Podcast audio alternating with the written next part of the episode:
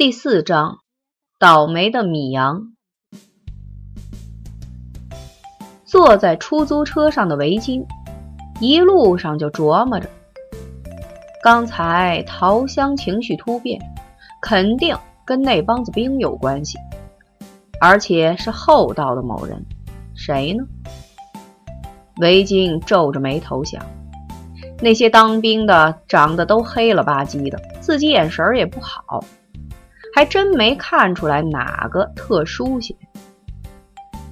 姑娘，是前面左转吗？司机师傅歪头问了一句。啊，对，您左转，然后一直朝前开小二十分钟，到一个小区门口给我停下就行了。维京赶紧指了一下方向。好嘞。司机一打方向盘，车子疾驰而去。这时。滴的一声轻响从包里传来，维京猛地反应过来，这是自己手机短信的提示音，赶紧掏出来看，是米阳发的，一个多小时之前了。刚才饭馆里一直闹哄哄的，后来又担心桃香，自己根本就没听见手机响。调出短信一看，应聘结果如何呀？是穿上白领子了，还是让人煮了？后面还有一个坏笑的鬼脸儿。切！维京哼了一声，立刻噼里啪啦的开始回短信。你才让人煮了呢！这白领子姐姐还就穿上了，B M 的大白领子，酸死你！发完短信，维京觉得自己心情好了不少，等着米阳的反击。可等了十分钟。眼瞅着都快到家了，米阳也没回短信。这不是他风格呀！这家伙回短信向来贼快。维京看着手机，纳闷的嘀咕了一句：“怎么着？真让人给煮了？”维京说对了，米阳还真被煮了。不过不是因为人，而是因为一只狗。具体点说。是一只京巴狗，要是再具体点说，是一只姓米的京巴狗。就在维京跟麻辣香锅战斗的时候，米阳、钉子还有那个小实习来到了机场路。钉子把车停到了路边，甩上车门就想走。小实习赶紧提醒了一句：“丁哥。”咱这车还没锁呢，钉子头也不回的说了一句：“用不着，一般来说没人敢偷警察的车。”这小实习比较轴，还没完。可咱这是民用牌子呀。钉子嘿嘿一笑：“你放心吧，做贼的鼻子都好使着呢，他们会闻味儿。”说完，眨眨眼。小实习抽抽鼻子，哇，我就闻见臭味了。说完，回头看了米阳一眼。米哥，你吃坏肚子了吧？这屁放了一路了。米阳脸皮虽厚，也有点不好意思，只干咳了一声。钉子偷笑了一下之后，才板起脸说：“这有什么新鲜的？就指着这臭味防盗呢。”小实习眨巴眨巴眼，米阳作势欲踢，钉子一闪身躲开了。别废话了，赶紧走吧。米阳率先前行，心里也纳闷儿：难道早上喝的豆浆是昨天剩的？可没觉得馊啊。小实习也赶紧跟了上去，一边好奇地打量着周围，发现。明明是大中午，却没有几家店开门，行人也很少。机场路这边以平房为主，当初北京城划分地区的时候，把这里算作了城区，因此那些农民都交了土地换宅基地，摇身一变成了城镇户口。附近的钢厂虽然按照政策。招了不少人去当工人，可那都是壮劳力，大部分上岁数的人和妇女还是没工作。历经数年的拆迁改造，周围的区域不是变成住宅小区和超市，就是改成了公园、健身场所。只有这个地方一直没什么改变，因为没工作的比较多，大部分人都是靠出租民房给外地人赚钱营生。为了多挣钱，这些人都跟比赛似的私搭乱盖，见缝插针，生怕自己吃了亏。慢慢的，这里变成了一个外来人口聚集地，相应的。治安问题也越来越多，就是最近这两年，不知道为什么，大部分的门脸房都改成了发廊。可甭管你是叫丽丽发屋还是时尚沙龙，就没有一家是正经理发的。丁哥，那咱这儿的派出所不管啊？小实习听了介绍之后，好奇地问。丁子笑了，管啊？谁说不管呀？什么时候管片儿的缺经费了，就该管了。啊？小实习瞪大了眼。英子，别瞎扯淡。米阳笑骂了一句之后，才说：“这个地方人员结构太复杂，除非把这片彻底拆迁，要不然你抓他跑，跑不掉就交罚款。”没钱，那就治安拘留，然后遣返。可没等咱们遣返的兄弟回来呢，送回去的这帮子小姐们，早就到了北京西站，准备从头再来了。基层所有时候也真没辙，那么多事儿，不可能一天到晚就盯着扫黄吧？再说，这儿的大部分住家都靠出租房子挣钱，你把人都赶跑了，他们租谁去啊？小实习还想问问题。钉子突然咳嗽了一声，低声说：“人来了。”小实习的心扑通一跳，顺着他的眼光看去，一个光头正晃着膀子从一胡同里走了出来。小实习一伸手想指着问：“是他吗？”米阳借着点烟的动作，不落痕迹的把他的手拍了回去。小实习摸着火辣辣的手，看了一眼面无表情的米阳，突然想起来的时候他说的话：“长心长眼，别长嘴。”一个哆嗦，赶紧把嘴牢牢闭上。光头从米阳他们跟前经过，扫了他们一眼，好像根本就不认识，一拐弯，进了对面一家小饭馆。米阳和钉子不动声色，抽完一颗烟，才过了马路，也溜达进了那家饭馆。小实习一进门就发现，那个光头并没有在里面。这时，一个穿着牛仔裤的小姑娘，操着河北那边的口音迎上来：“三位大哥，请坐，想吃点什么？”钉子。打量了一下四周，你这儿有包间吗？小姑娘一愣，刚想摇头，一个腰围至少有三尺的胖女人从后厨冲了出来。米阳被吓一跳。你说这人胖就胖吧，偏穿了一条紧身热裤，描眉画眼的，好像被谁捶了一顿似的，脸怎么看都是肿的。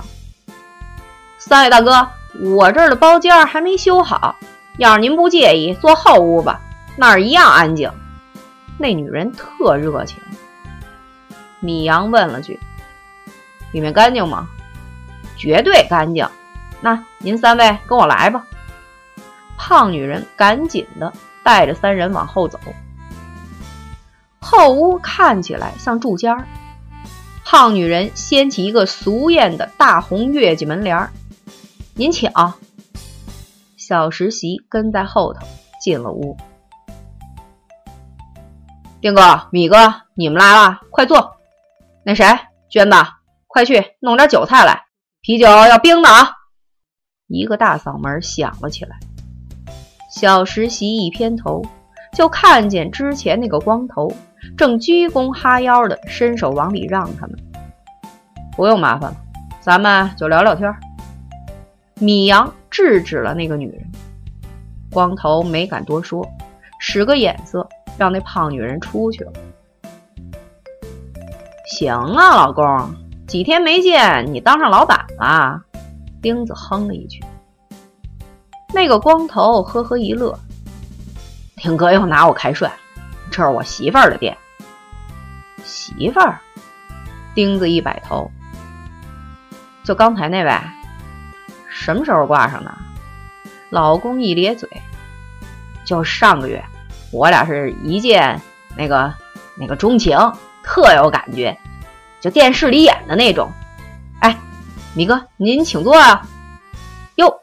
这位政府看着眼生，您是光头，脸上笑得谦卑，眼光却上下打量着小实习。小孩儿有点紧张，只能维持着严肃的表情，却不知道该说什么才好。新来的赵警官，以后免不了接触，你要好好配合啊！米阳笑说了一句：“那是一定，那是一定。”光头连忙点头，然后又冲着小实习一拍胸脯：“赵警官，以后有事儿您说话，我胡强绝没二话。”小实习一愣，脱口而出：“胡强，你不姓龚啊？” 钉子咳嗽了一声，他和米阳脸上都是笑意。光头摸摸自己油光瓦亮的脑门，讪笑着说：“赵警官，那都是道上朋友乱叫的，让您这么一说，我都不好意思了。不过您随意，爱叫我什么都行。你小子还会不好意思？耗子都进去六趟了，还有什么不好意思？”钉子嗤之以鼻。小实习这才明白，原来老公。是老进宫的简称，他知道这帮子人都把进拘留所称之为进宫。听哥，那是以前。光头一脸不忿的样子。现在咱哥们儿绝对的遵纪守法好公民，配合政府，配合。行了行了，钉子打断了老公的口沫横飞。你叫我们过来。不会是就为了让我们听你的自我表扬吧？说正事儿，哪能啊？你要是没正事儿，我敢惊动您二位？上次发廊那事儿不是没破吗？现在有线索了。老公神秘兮兮地说，表情还带了几分自得。米阳一皱眉头：“你小子有屁就放，唧唧歪歪的等着窝谁呢？”老公赶紧站了起来，米哥，瞧您说的，我哪敢窝您呢？几位稍等。说完，他掀帘子出屋，叫过那个胖女人，附耳说了句话。米阳他们就看见那女的大肥屁股一扭，转身进了另一个屋。钉子凑到米阳耳边悄声说：“你说这老公什么眼神儿啊？就这视觉效果。”丫愣看出感觉来了，旁边的小实习赶紧捂住了自己的嘴，低头乐。米阳一笑，正要开口，就看见老公拿着个手绢包走了进来，左三者右三者的打开一看，这不是手机 SIM 卡吗？伸着脑袋看的小实习忍不住说了一声。米阳和钉子却不动声色，等老公把这手机卡的来龙去脉一说，米阳看了一眼钉子，虽然不一定是咱们要的，还是拿回局里先查一下，省得漏汤。行，钉子点点头，然后瞪了一眼老公，就为这么点小事儿让我们跑一趟，你自己送过来不就结了吗？老公讨好的笑笑，丁哥，要光是这破玩意儿，我肯定给您拿过去了。上次您不是说让我盯着跟那小姐住一块儿的人吗？他回来了，我这才让您来。为了保密，我都没敢在电话里说。钉子和米阳心里咯噔一声。现在人呢？钉子也没了懒散的模样。您别急，老公赶紧摇手。那娘们儿就住在我媳妇儿她二表嫂家的房子里。听她表嫂说，丫是觉得事情过去快一年了，你们警察也大撒把，她在老家种地能挣几个钱儿啊？这才又跑来北京的。现在不在，听说跟几个姐妹进城买衣服去了。您放心，我让他表嫂盯着呢，一回来就告诉我，跑不了他的。说什么时候回来了吗？丁子问。老公摇摇头。这女人买衣服哪有谱啊？不过早晚她得回来不是？大米，商量一下，咱们。得留人在这盯一下，那卡也得送回去。钉子看着米阳说：“米阳点点头，还没说话，就觉得自己括约肌不受控制的活动了一下，一股臭气顿时飘散了起来。米阳脸不禁一红：“我靠，生化武器呀！”钉子用手扇呼了两下：“也甭商量了，你赶紧的把卡拿回局里，该吃药吃药。”该上厕所上厕所，我带小赵在这守着。小实习一边屏住呼吸，一边用力点头表示赞同。光头没敢搭话，但悄没劲儿的把窗子打开。米阳心想，也别硬撑着了。他把那卡连手绢顺手塞到了手包外侧的夹层里，出门到街上打了辆车就直奔局里。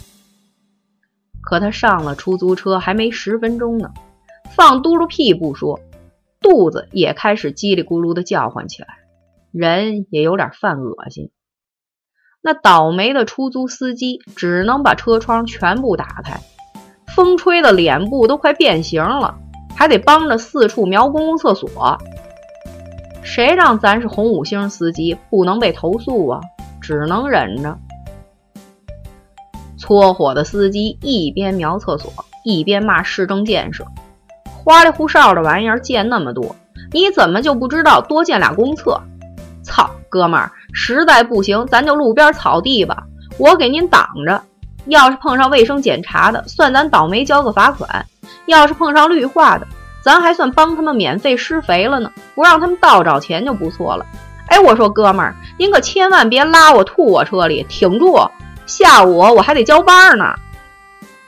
米阳也很想骂人，可惜他的全部精神现在都用来控制自己的肚子，不要立刻造反了。这又不是小便，背个身儿就解决了。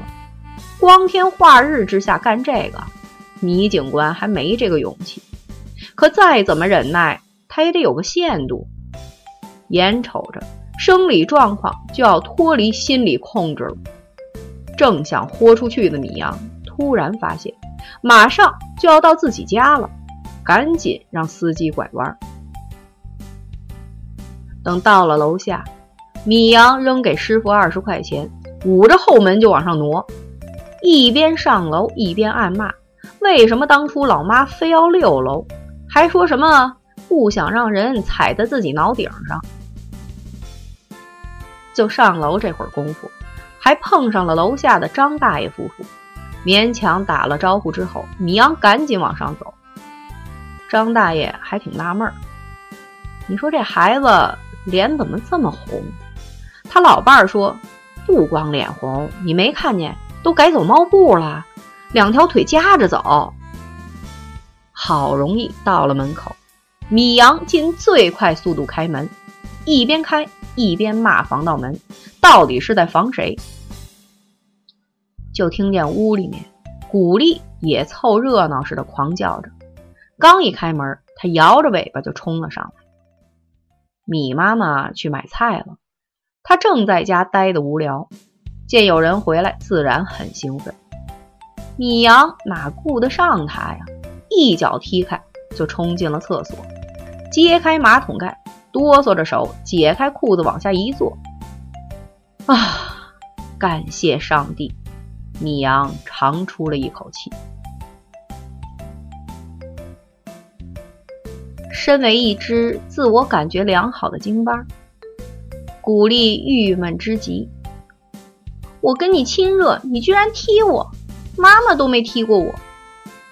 被米妈妈惯坏了的破狗开始四下里学嘛，然后他扭打着走到了米阳方才顺手扔在沙发上的手包。我咬，让你踢我，我肯让你。等彻底舒服了的米阳，甩着手上的水从厕所里走了出来，一斜眼儿就发现古丽嘴里的那手绢儿挺眼熟。我靠！反应过来的米阳大叫一声，刚想冲上去抢，就看见古丽呼噜着喉音，瞪着两只傻了吧唧的大眼睛，做出了一个防御姿态。他赶紧停住脚步。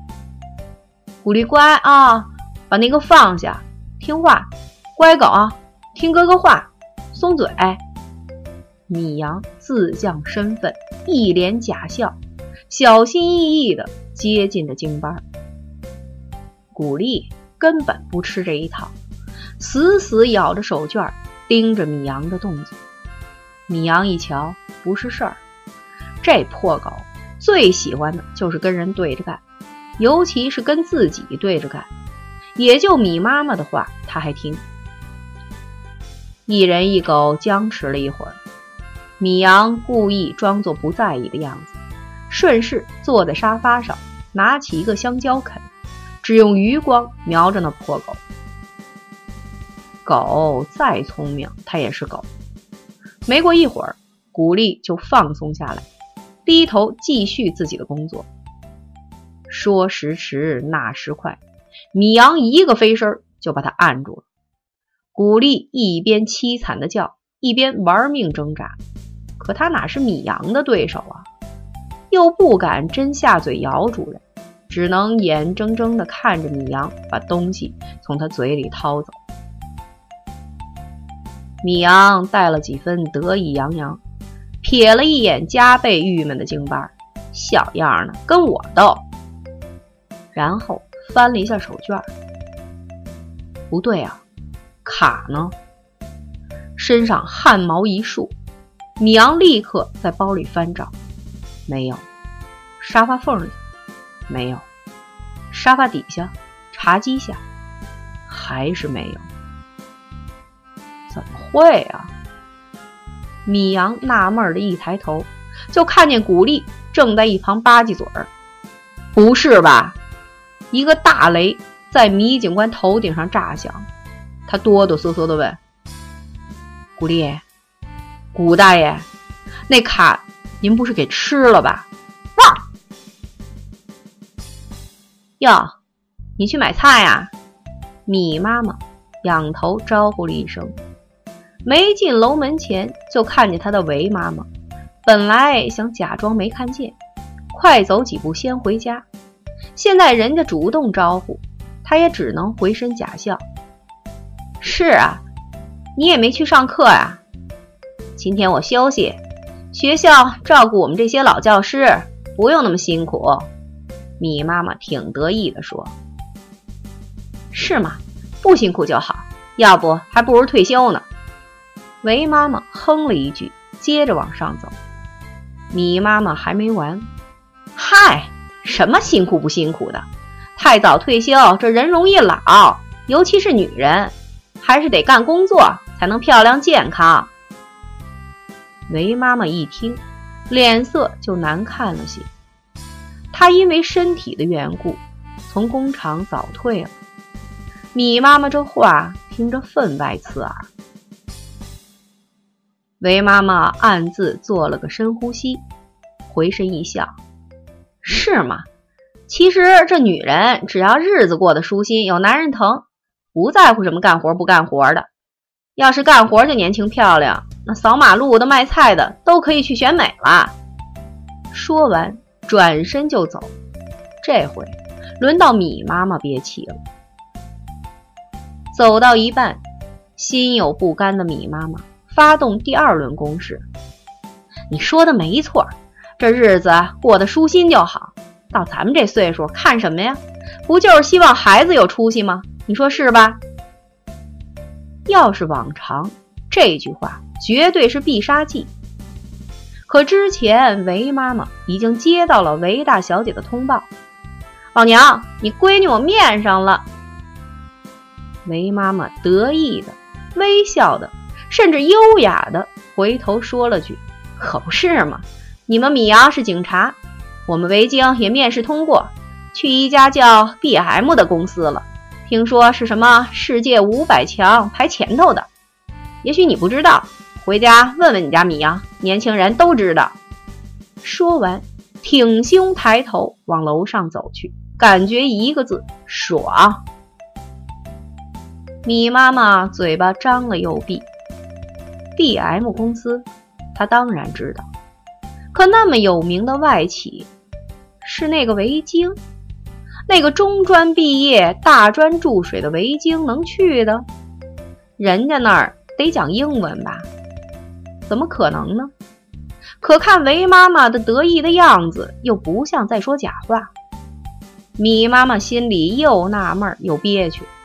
今天和维妈妈的交锋，彻底完败。心情不佳的米妈妈本想走慢点，省得开门的时候两个人还得挤一块。谁知道那个小人得志的许淑琴还得说出什么好来呢？今天先让他得意一下。可刚到五楼，就听见自己家里的动静很大。这老房子隔音不好，除了狗的惨叫声。米妈妈甚至听到了自己儿子的声音。米阳不是上班去了吗？米妈妈赶快上楼。已经开了门的韦妈妈进去之前又着补了一句：“好像你家米阳在家呢。这养了两个儿子就是热闹。回见啊！”说完，砰的一声关上了门，自己在门里偷笑起来。今天。实在是太解气了，对门这个装腔作势的女人脸都气白了。屋里的动静让米妈妈顾不上韦妈妈的冷嘲热讽，手忙脚乱的把门打开。米阳，是你吗？干嘛呢你？话没说完，米妈妈眼珠子差点凸出来，就看见米大警官。倒提着古力两只后腿在那儿抖了，你狗日的，赶紧给我吐出来！回头我再让你丫吃三遍。现在先给我吐出来！